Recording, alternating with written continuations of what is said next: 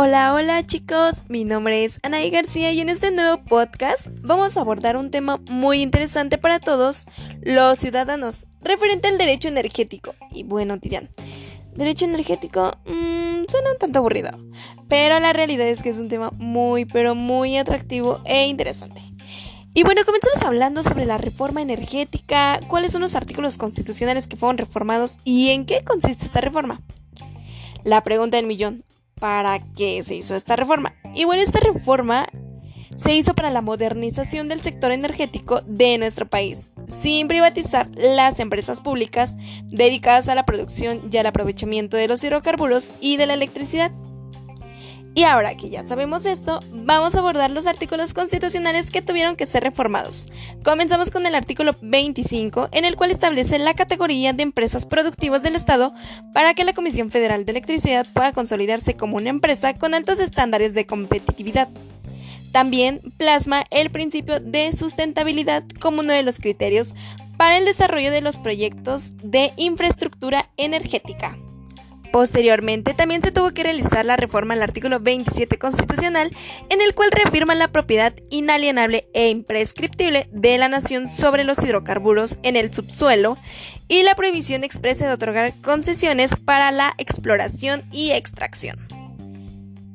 En este artículo también se establece la posibilidad de que la nación otorgue asignaciones o contratos a Pemex e incorpora también la posibilidad de otorgar contratos a empresas privadas.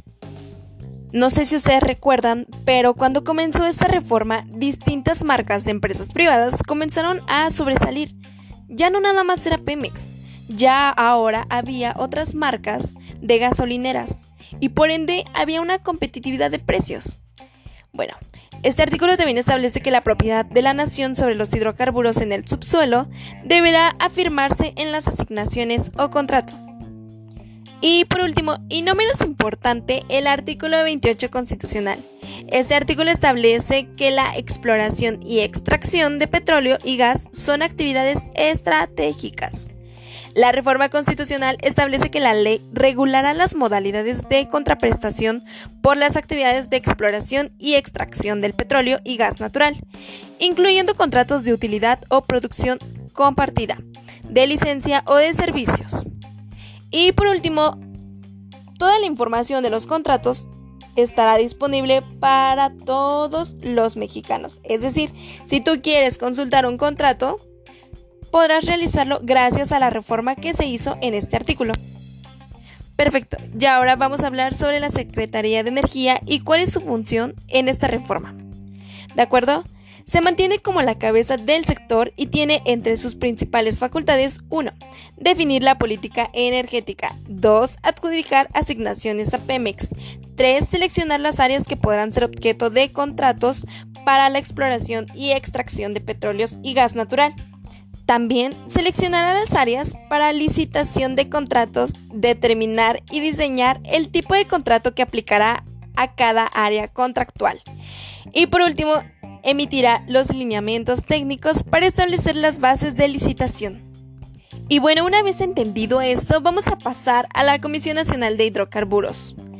Esta comisión llevará a cabo las licitaciones para adjudicar contratos para exploración y extracción de hidrocarburos y suscribirá los contratos con el ganador de la licitación. También aprobará los planes de exploración y extracción y autorizará la perforación de pozos. Otra comisión que también ejerce un papel importante en esta reforma es la Comisión Reguladora de Energía. Esta comisión otorgará permisos para el almacenamiento, transporte y distribución de petróleo, gas natural y petrolíferos, así como de etano, propano, butano y naftas, que se transporten exclusivamente por ducto. También garantizará el acceso abierto y en igualdad de circunstancias a la utilización de la infraestructura de transporte por ductos y almacenamiento de hidrocarburos y de sus derivados. De igual forma, emitirá la regulación de las ventas de primera mano de estos productos hasta en tanto exista competencia efectiva. Y bien, ahora pasaremos al Centro Nacional de Control del Gas Natural, conocido como el Senagas.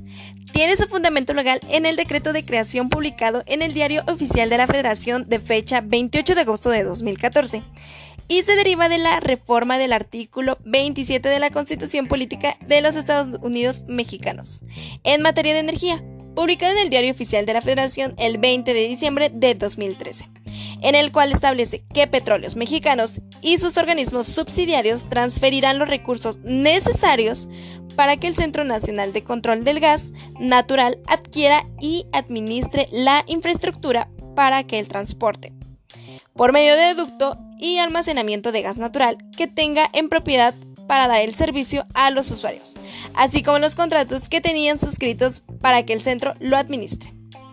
Las acciones del Senagas están dirigidas a garantizar un suministro competitivo, suficiente, de alta calidad, económicamente viable y ambientalmente sustentable, que requiere el desarrollo de la vida nacional.